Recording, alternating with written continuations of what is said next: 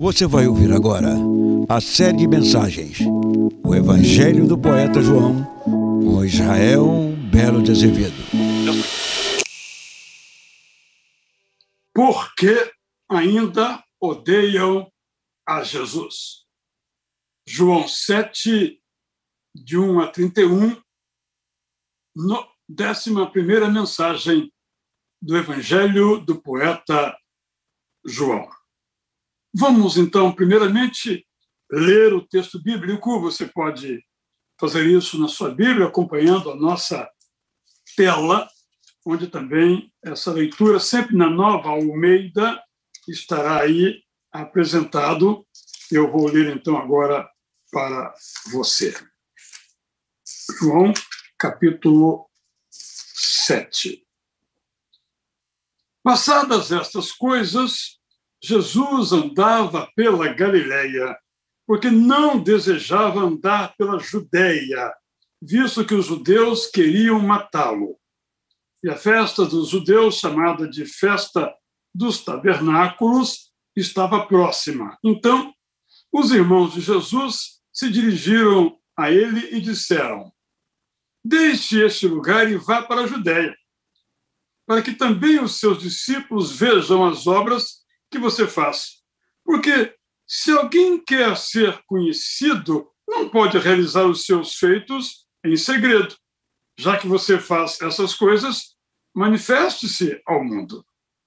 Acontece que nem mesmo os irmãos de Jesus criam nele. Então Jesus lhes disse: O meu tempo ainda não chegou, mas para vocês, qualquer tempo é oportuno. O mundo não pode odiar vocês, mas a mim ele odeia, porque eu dou testemunho a respeito dele, dizendo que as suas obras são más. Vão vocês para a festa? Eu não vou, porque o meu tempo ainda não se cumpriu. Tendo dito isto, Jesus continuou na Galileia. Depois que seus irmãos tinham ido à festa, Jesus também foi, não publicamente, mas em segredo. Ora, os judeus o procuravam na festa e perguntavam: onde estará ele? E havia grande murmuração a respeito de Jesus entre as multidões. Uns diziam: ele é bom, e outros afirmavam: não, não é, ele engana o povo. Entretanto, ninguém falava dele abertamente por ter medo dos judeus. Quando a festa já estava na metade, Jesus foi ao templo e começou a ensinar. Então os judeus se maravilharam e diziam: Como é que ele pode ser letrado se não chegou a estudar? O meu ensino não é meu, mas daquele que me enviou. Se alguém quiser fazer a vontade de Deus, conhecerá a respeito da doutrina, se ela é de Deus ou se eu falo por mim mesmo. Quem fala por si mesmo está buscando a sua própria glória, mas o que busca a glória de quem o enviou, esse é verdadeiro e nele não há falsidade. Não é fato que Moisés deu a lei para vocês? Contudo, nenhum de vocês a cumpre. Por que estão querendo me matar? A multidão respondeu: Você tem demônio? Quem é que está querendo matá-lo? Jesus respondeu: Um só feito realizei, e todos vocês ficaram admirados. Moisés lhes deu a circuncisão, se bem que ela não vem de Moisés, mas dos patriarcas. E vocês fazem a circuncisão de um menino até mesmo no sábado. E se o menino pode ser circundado em dia de sábado para que a lei de Moisés não seja desrespeitada? Por que vocês ficam indignados contra mim pelo fato de eu ter curado por completo um homem no sábado? Não julguem segundo a aparência, mas julguem pela reta justiça. Alguns de Jerusalém diziam: não é este o homem que estão querendo matar? Eis que ele fala abertamente: e ninguém lhe diz nada.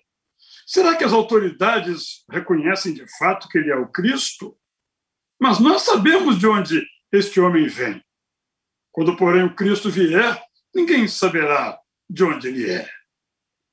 Enquanto ensinava no templo, Jesus disse em voz alta: Vocês não somente me conhecem, mas também sabem de onde eu sou.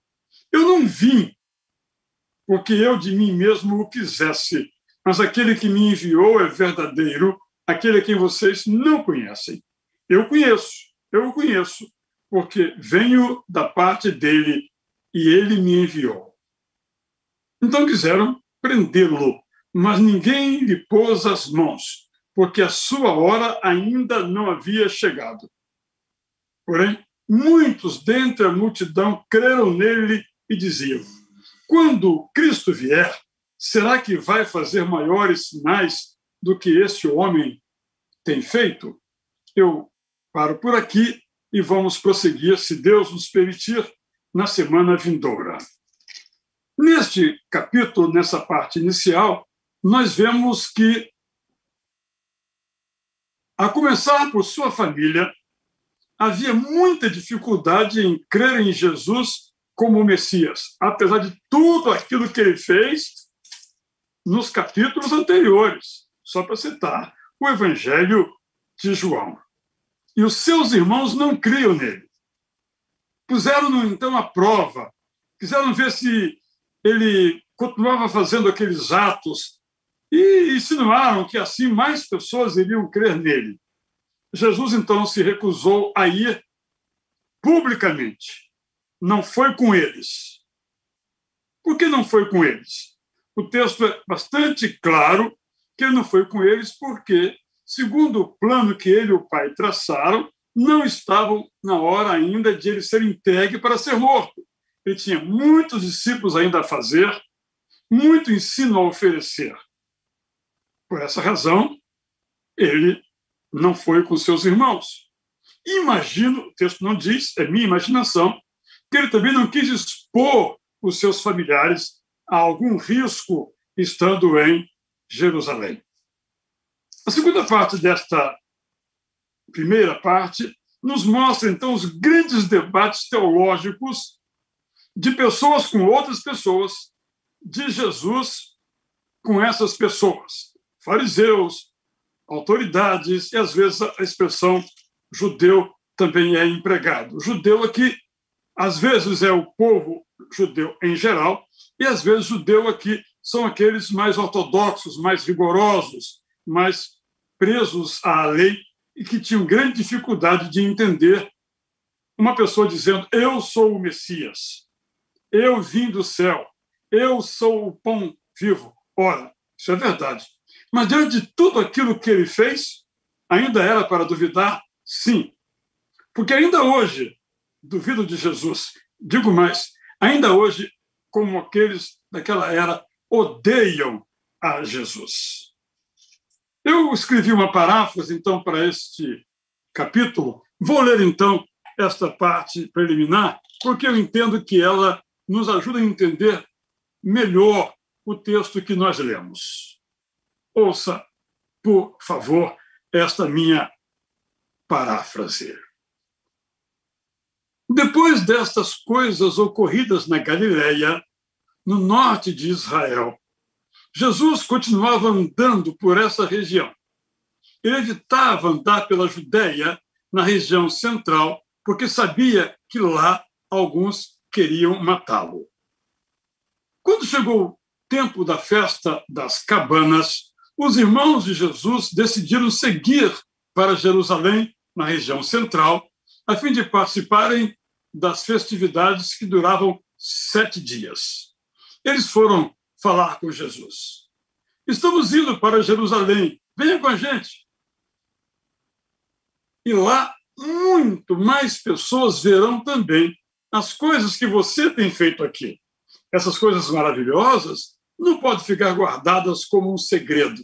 Tem que chegar onde todo mundo possa ver. Na verdade, os irmãos de Jesus não criam nele como o Messias. Jesus, no entanto, lhes disse: Nós somos diferentes. Vocês seguem seus desejos, mas eu ajo segundo um plano. E garanto a vocês que não chegou a hora de eu me mostrar a todos. Vocês não são odiados, eu sou. Vocês podem ir sem mim. Para mim, não está na hora de ir a Jerusalém. E continuou na Judéia. Versos 10 e seguintes. Contudo, alguns dias depois que seus irmãos tinham saído para Jerusalém, Jesus também foi para lá para participar da festa, só que anonimamente, no meio das multidões, para não ser notado. Achando que ele deveria estar na cidade, aqueles que o vigiavam se puseram a procurá-lo.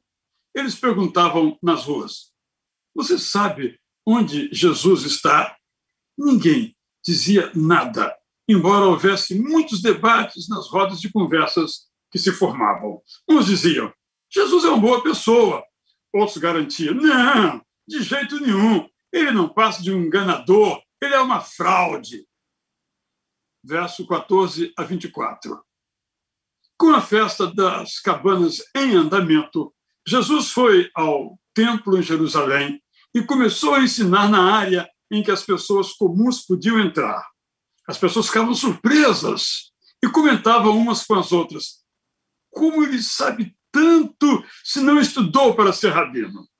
Jesus respondeu: O que eu ensino não é meu, mas de meu Pai que me enviou a vocês. É por isso que só quem quer fazer a vontade de Deus pode saber se aquilo que eu digo vem dele ou vem de mim mesmo. Quem fala por si mesmo busca fama para si, mas quem busca a glória para aquele que o enviou fala a verdade, nunca a falsidade. Eu busco a glória do meu Pai. E o que vocês fazem? A lei que veio por intermédio de Moisés diz: não matarás. No entanto, vocês querem me matar. Por quê? Na multidão, muitos gritaram: Você está endemoniado. Outros se mostraram irritados. Quem aqui está querendo matá-lo? Jesus continuou: Quando estive aqui antes, eu curei o um menino no sábado, e vocês passaram a me perseguir. Agora, pensemos na circuncisão praticada pelos patriarcas e definida na lei que Moisés sistematizou. Embora nada se possa fazer no sábado, vocês circuncidam meninos no sábado para cumprirem a mesma lei. Então lhe pergunto: por que ficam tão indignados comigo por ter curado de modo completo uma pessoa no sábado. Vocês precisam julgar, não segundo o que acham, mas segundo o que é bom e certo. Agora, versos 25 a 31, finalizando a paráfrase. Pouco tempo depois, alguns que sabiam que as autoridades religiosas queriam prender e eliminar Jesus começaram a dizer: Não é este o homem que nossas autoridades estão procurando para matar. Olha ele aí, falando abertamente e ninguém faz nada. Ele é um impostor. Nós sabemos onde nasceu e onde vive. Mas as profecias nos ensinam que quando o Messias vier, ninguém saberá onde nasceu. Jesus continuava ensinando no templo, falando para quem quisesse ouvir. Vocês me conhecem e sabem de onde eu sou. Não estou aqui por minha própria vontade. Eu estou aqui porque aquele que me enviou é verdadeiro e vocês não o conhecem. Eu o conheço. Eu fui enviado por ele para fazer o que estou fazendo. Então tentaram prendê-lo, mas ele escapou. Não tinha chegado ainda o tempo de sua prisão. Muitos em Jerusalém acabaram crendo em Jesus. Eles pensavam assim: será que quando o Messias vier, fará tudo que este homem está fazendo? Se eu pudesse resumir numa só palavra toda essa parte do capítulo 7, eu me concentraria neste informe. Será que alguém vai fazer o que ele está fazendo? Será que, quando o Messias vier, vai fazer tanto quanto este Jesus está fazendo. Esse texto nos lembra que Jesus era descrito pelos seus irmãos, por pessoas de sua terra, e odiado. Eu fiquei pensando, por que é que Jesus é odiado? Era e é odiado. Ele mesmo nos dá a pista. Quando ele diz: As pessoas me odeiam porque eu digo que elas são más. O mundo odeia Jesus porque Jesus diz às pessoas que elas são pecadoras. E os seres humanos, nós todos, nos achamos bons. Na verdade, nós pensamos assim: se houvesse mais pessoas tão boas quanto nós neste mundo, o mundo seria diferente. Não é verdade? Mas Jesus diz a mim, diz a você, João 7, 7, que as pessoas são más. Ninguém gosta de ouvir isto. Em lugar de escutar, meditar e aceitar o veredito de Jesus, é melhor, pensam alguns, odiar, rejeitar, descrer deste Jesus. O mundo odeia Jesus porque Jesus mostra as pessoas como elas são hipócritas. Ele diz: olha, eu curei uma pessoa no sábado e vocês passaram a me perseguir. Em nome da lei. Mas em nome da lei, vocês circuncidam crianças. Quem está seguindo a lei?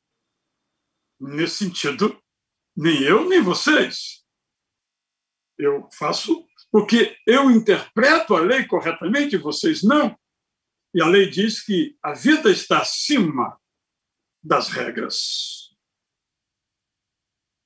O mundo odeia a Jesus porque Jesus diz às pessoas o que elas precisam ouvir, não o que elas querem ouvir.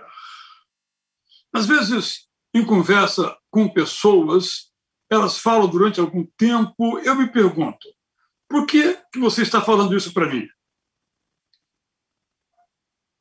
E algumas pessoas querem nos ouvir apenas para ratificarmos o que elas pensam.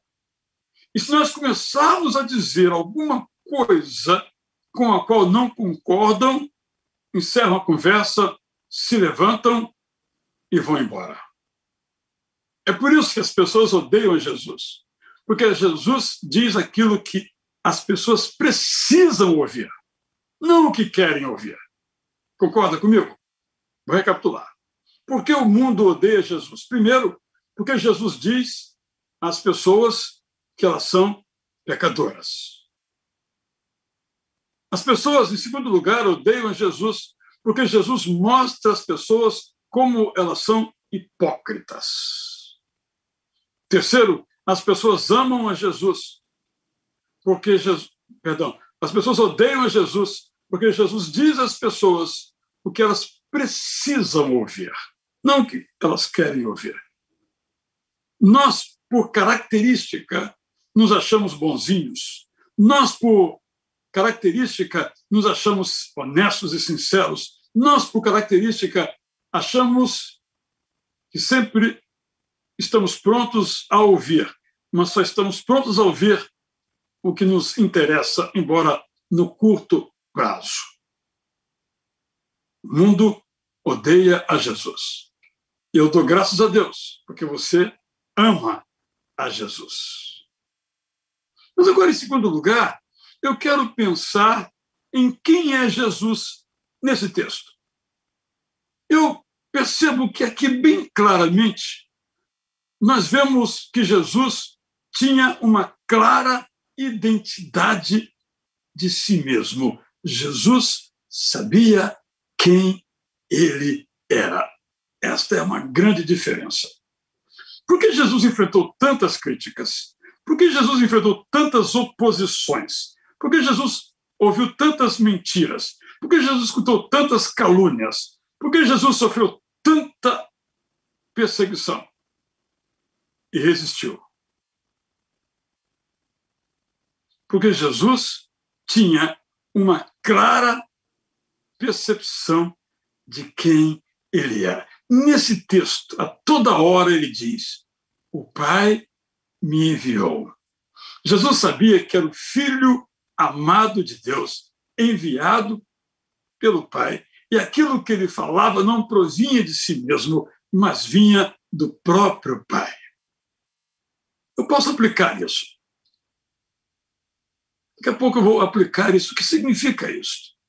Mas fique por hora com essa convicção. Jesus tinha uma clara identidade de quem era. Segunda marca do jeito de Jesus ser que eu vejo nessa história é que Jesus tinha um senso de missão. Seus irmãos chegaram, vamos agora, e outras pessoas provocaram, se manifesta agora. Não chegou a minha hora. Ele tinha um projeto, ele tinha um plano, ele esperou a hora oportuna. Jesus não se precipitou. Se lembram, em Lucas, da tentação, quando Satanás fez a mesma coisa com ele, nesse momento os seus irmãos foram uma espécie de Satanás na vida de Jesus. Fala logo, vai logo para a fama, sai por braço, se mostra. Não está na hora, porque Jesus tinha um projeto de vida. Terceira marca, característica que eu vejo aqui nessa história de João 7, 1 a 31, é que Jesus buscava o que permanece, não a fama, não a glória humana, não o sucesso fácil. Jesus buscava o que permanece. Três marcas de Jesus. Agora vamos pensar como isso se aplica a mim, se aplica a nós. Jesus tinha uma clara percepção de sua identidade. Então, eu digo a mim mesmo: isso, para mim, é muito confortador. Quero dizer isso para você. Eu sempre me lembro de quem eu sou. Estou imitando Jesus, que sabia quem ele era. Eu também sei quem eu sou. Eu sou amado pelo Pai. Espero que você tenha essa mesma consciência. Você é um filho de Deus. Você é uma filha de Deus. Sabe o que isso significa? Significa que você não precisa depender da opinião dos outros. Você coloca uma roupa, como é que eu estou? Eu estou bonito? Fiz uma brincadeira aqui. Mas talvez, se você perguntar, um vai dizer que sim, a outro vai dizer mais ou menos, a outro vai dizer que não. Assim é a opinião das pessoas. Mas se você tem uma clara perspectiva da sua identidade de filho, filha de Deus, você não precisa depender da opinião dos outros a seu respeito. Você até as ouve, até considera uma ou outra, mas o que você é não pode ser dado por aquilo que dizem a seu respeito. Como Jesus, você sabe de onde veio, você sabe para onde vai, e você sabe como você vai. Você veio de Deus, você foi gerado por Deus. E você sabe para onde vai. Você vive aqui agora. Mas a sua pátria final, a sua casa definitiva é o céu, é para lá que você está indo. Preste bem atenção. Você sabe de onde veio, você sabe para onde vai. Essa é a sua identidade. E você sabe como você vai. Você canta como Pedro aquelas palavras do capítulo 6. Só tu tens a palavra de vida eterna. Nós, vo nós vamos com Jesus. Sabemos de onde vimos? Do Pai. Para onde vamos? Para o Pai. E como e com quem vamos? Com Jesus.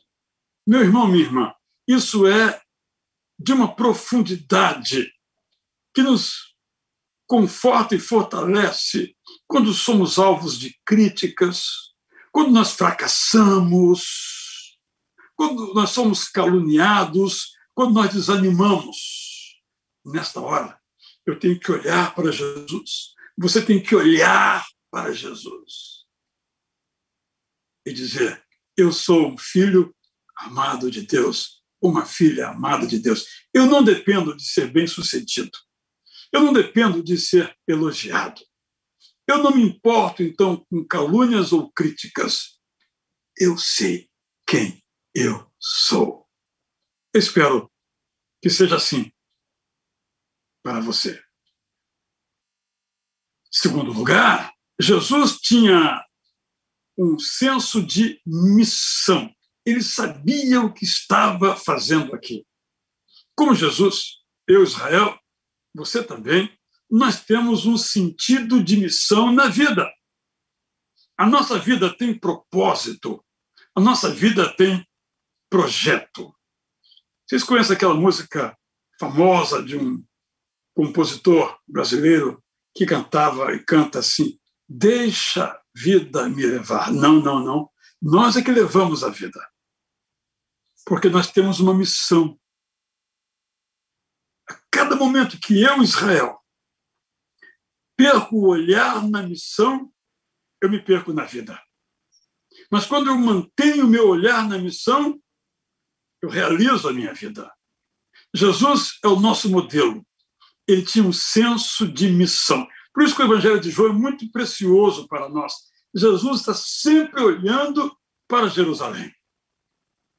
O Evangelho todo, como já mencionei, grande parte desse evangelho é Jesus indo para Jerusalém ou estando para Jerusalém, quando a sua missão alcançaria o seu fim com a sua morte, ressurreição e ascensão, eventos de 40 dias que mudaram a história da humanidade.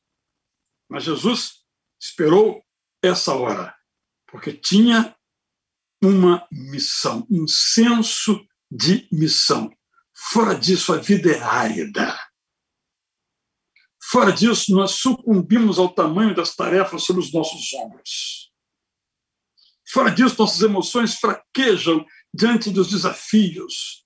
Fora disso, nós ficamos perturbados com palavras que nos dizem. Mas, se temos um sentido de missão, se estamos indo para Jerusalém, nós não vamos nos desviar, nós vamos para lá. Aprendemos com Jesus que ele renunciava à busca do sucesso fácil. Ele buscava o que permanece. Há muito tempo, nós tínhamos um missionário na China e conversávamos regularmente com ele. E a nossa pergunta a ele era a seguinte: Querido, como é que você consegue continuar aí animado se são tão poucos, do ponto de vista quantitativo, os resultados? E entre as respostas que nós recebíamos, era esta. Quando eu vim para aqui, Israel, eu sabia que o sucesso não seria imediato. Eu sabia que os frutos eu não veria logo. Eu sabia disso. Deus me preparou para isto. Os irmãos de Jesus estavam, de certo modo, aflitos, porque Jesus continuava secreto. Apenas na Galileia, lá no norte, Jesus não estava na fama, não era reconhecido em Jerusalém, onde as coisas aconteciam, na capital, onde os eventos tinham relevância nacional e mesmo mundial, porque muitas pessoas acorriam para ali na época da Páscoa, Jesus participou de algumas delas. Mas Jesus renunciou à busca do sucesso fácil. Também, como Jesus, renuncie à fama. Sei que é muito difícil isso na era da celebridade. Há pessoas quando você ouve, você nem acredita que tem 50 30 milhões de seguidores numa determinada rede social. Quanto tempo vai durar? Do mesmo modo que ele ganha mil, cinco mil por dia, amanhã pode perder, porque tudo depende de ele continuar na onda, falando as coisas que as pessoas querem ouvir, banalidades quase sempre.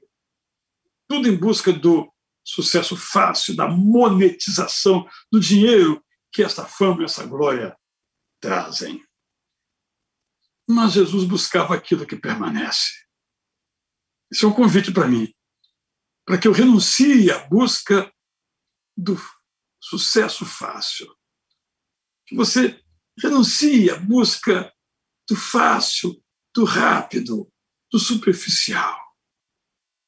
Mas eu quero acrescentar algo mais. Proclame a todos a pessoa e a graça de Deus demonstradas em Jesus. E aqui eu quero tocar um pouquinho nessa questão da superficialidade. Eu disse que odeiam a Jesus, mas há pessoas que odeiam a Jesus amando a Jesus. Quando eu falo aqui de odiar, eu estou falando de rejeitar, de não levar a sério. Ou, às vezes, de ter realmente raiva de Jesus. Mas há uma maneira de desprestigiar, de desprezar Jesus. É esse amor vago. Ontem mesmo li uma frase que nem sei qual é o assunto. Evangélicos, ouçam a Cristo, não os seus pastores. Estou imaginando que a pessoa esteja dizendo que o evangelho de Jesus Cristo não é pregado pelos pastores. Talvez seja isso em uma área específica da vida. Porque há pessoas que pregam o amor de Deus como algo vago, uma energia que percorre o universo, que conspira a seu favor. Não, esse não é Jesus. O amor de Deus mostrado em Jesus não é vago. É um amor que se encarnou. É um amor que se encarna. É o amor que fez Jesus morrer em nosso lugar. Esse amor de nossa era, essas palavras de Jesus mal conhecidas e às vezes repetidas, não são, na verdade, sobre Jesus. Porque o amor a Jesus, de nossa parte, inclui a renúncia, isto é, a cruz de que ele fala. E esse amor de Jesus nos deve levar a amar como ele amou, a nos encarnar, a nos envolver com os que precisam, como ele se envolveu e a proclamar com as palavras e com os gestos o amor de Deus através de Jesus. Várias vezes eu ouço essa frase: o mundo precisa do amor de Deus. Sim. E como é que o mundo vai ver e experimentar o amor de Deus? Por uma onda cósmica, uma força poderosa do universo, uma lei da atração? Não, por meu intermédio, por seu intermédio. Quando eu proclamar a Jesus com as minhas palavras, custe o que custar, quando eu proclamar a Jesus com os meus gestos compassivos, custe o que me custar, então, de fato, o mundo vai amar a Jesus. É um desafio, porque é tão bonito ouvirmos palavras sobre Jesus, bonitas palavras, mas nem sempre do Jesus da Bíblia, do Jesus Filho de Deus, do Jesus que alguns quiseram matar e depois mataram mas o Jesus encarnado. É esse Jesus que me e lhe oferece a graça de Deus. Eu gosto muito, e você também, dos evangelhos exatamente por isto. Não temos aqui um retrato de uma família perfeita que ama o seu irmão Jesus. Nós temos o retrato de uma família que não crê em Jesus.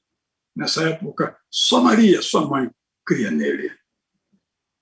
Temos aqui o retrato de pessoas más que se acham boas. Este é o Evangelho e Jesus as denuncia. O Evangelho muitas vezes me denuncia. Eu não posso chegar aqui no Evangelho e começar a fazer uma seleção linda palavra de Jesus. Ah, linda esta expressão aqui de Jesus. Olha que maravilha. Eu tenho que ler todo o Evangelho. Quando ele diz: Olha, as pessoas me odeiam porque eu falo a verdade e a verdade é que elas são más, eu tenho que engolir.